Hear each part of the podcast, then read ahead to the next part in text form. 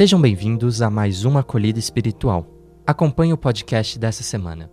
Domingo de Ramos e Semana Santa. O Domingo de Ramos, que vamos celebrar depois de amanhã, abre um tempo de graça que é a Semana Santa. Ramos relembra a entrada triunfal de Jesus em Jerusalém, poucos dias antes da sua paixão, morte e ressurreição. Este domingo é chamado assim porque naquele dia o povo cortou ramos de árvores, ramagens e folhas de palmeiras e estendeu mantos para cobrir o chão por onde Jesus passava. Com folhas de palmeiras nas mãos, o povo o aclamava gritando: Rei dos Judeus! Salve o Messias! Hosana, o filho de Davi! Ainda hoje, os fiéis carregam ramos recordando esses acontecimentos e imitando o gesto do povo em Jerusalém. É assim que Jesus entra em Jerusalém, despertando nos sacerdotes e mestres da lei desconfiança e medo de perder o poder. Por causa disso, naquele momento, se iniciou uma trama para julgar, condenar e levar Jesus à morte. Contudo, a entrada de Jesus em Jerusalém foi necessária para que ele pudesse completar a sua missão. Além disso, o Domingo de Ramos também nos revela uma contradição no comportamento do povo.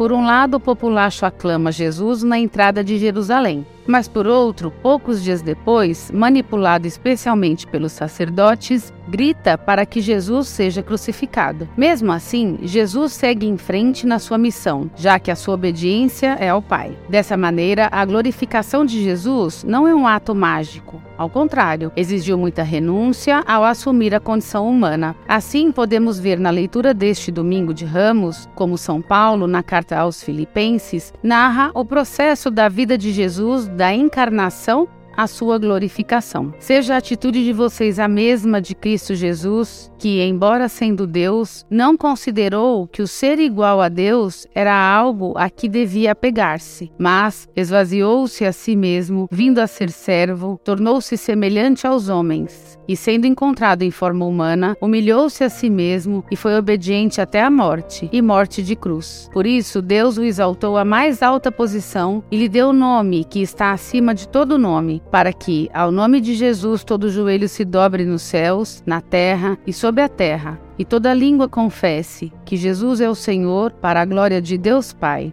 Nesse contexto, a campanha da fraternidade desse ano, a qual nos convocou a colocarmos em prática a ordem de Jesus, dai-lhes vós mesmos de comer a este povo, assume um patamar ainda mais significativo de relevância, já que o domingo de Ramos é o dia da oferta generosa para amenizar as inúmeras situações de fome. Todavia, ao mesmo tempo, a campanha da fraternidade nos impulsiona durante o ano todo para ações que continuem eliminando a fome. Sendo assim, atentos a essa realidade, vamos proferir novamente a oração da campanha da fraternidade deste ano.